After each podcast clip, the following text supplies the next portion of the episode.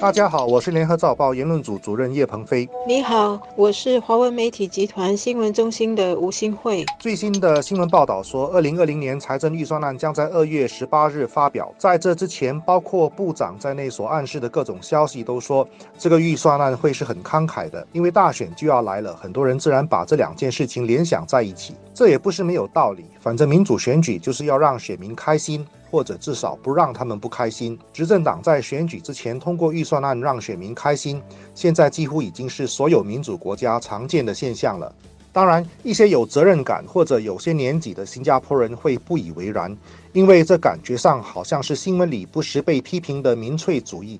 其实，民主和民粹在界限上并不容易划清。比较理想的情况是，民主政治有理性的选民和有担当和能力的领导人，能够集体做出正确的选择；而民粹纯粹是讨好最多人的政治，特别是用短视的做法，让最多人满足，而不去考虑长远的代价。而所谓的大选年预算案，人们自然就会联想。或假设政府会以各种形式发放的这个预算案红包，应该会比较大，受贿的对象和范围也应该会比较广，以便能够达到皆大欢喜的作用。这样呢，对执政党的选票有利。但是情况真是这样吗？我想选票不会是政府设计新财年预算案的唯一因素，甚至未必是一大主要因素。首先是全球大环境的这个经济局势仍不明朗，虽然经济低迷的情况已经稍有改变，但是呢，地缘政治和区域出现的一些政治矛盾现象还没有解决。特朗普虽然宣布他会在一月十五号跟中国签署第一阶段的贸易协议，而且呢还会到北京访问。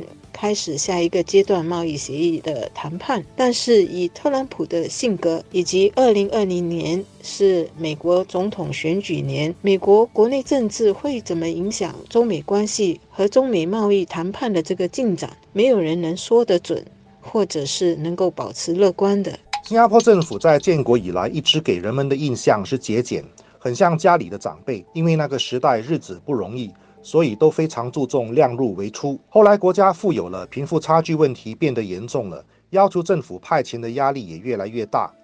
因为选民已经证明他们会用选票来表达自己对政府的不满，所以执政党也不敢大意，开始对民间舆论越来越敏感。特别是在经济特别好或者特别差的年头，预算案总会是比较慷慨的。当然，碰到大选年更是如此。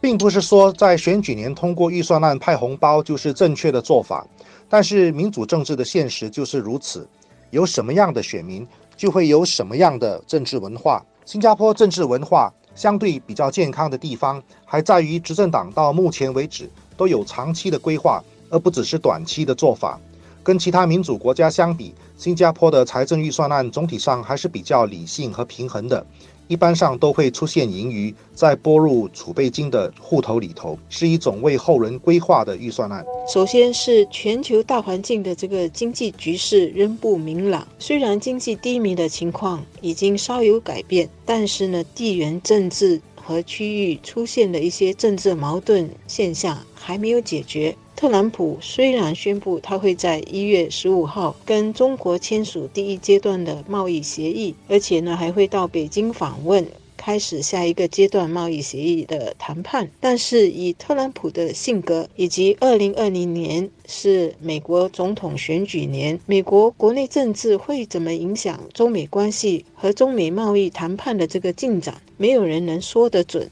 或者是能够保持乐观的。新加坡本身需要做好准备，应对国内外中长期变化的挑战，比如气候变化、人口进一步老龄化、经济周期越来越短和科技发展对我们经济的影响，会给我们带来怎样的机会和挑战等等。所以，即使是今年的财政预算案是一个大选年的预算案，即使本届政府为国家累积的盈余呢，预料。会达到一百五十六亿元，很大的一个数目。政府要发放的大红包呢，不会只看选票的需要，而还要看新加坡下来的中长期需要。毕竟新加坡人口老化，我们的资金和资源是要足够给下来三十年、五十年、百年的需要的。否则，今天的年轻一代到他们老时，还有他们的下一代成长时，国库就空了，没有办法满足国家和人民的基本建设和需要，包括我们很重视的教育和医疗、国防、住物和交通。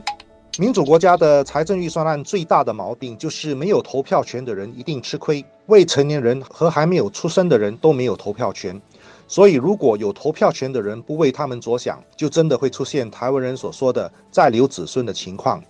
看看最大的民主国家美国就好了。美国的财政赤字每年都在增加，选民一方面要提高福利，另一方面又要减税，最后只好寅吃卯粮，不断举债过日子。日本、欧洲发达国家都是这样。总体来说，我想大选年的预算案不会只是发红包，而是怎么善用国家的经济资源和财富，为国家和人民的不同阶段需要做对的事。新加坡现在也面对全球民粹主义情绪高涨的挑战，越来越多年轻选民希望政府能够更慷慨，不要太斤斤计较。同时，也的确有越来越多的社会问题需要投入资源，特别是人口老化。公共医疗支出只会越来越高，在公共医疗、教育、交通、住房等关系到民生的课题增加开支是有道理的，但是我们也不能忘记投资未来的重要性。所以在讨论财政预算案的同时，特别是在今年，因为是选举年，所以难免有一些政治上的考虑，大家还是应该用一种理性的眼光，因为没有投票权的下一代，依靠的是我们负责任的态度。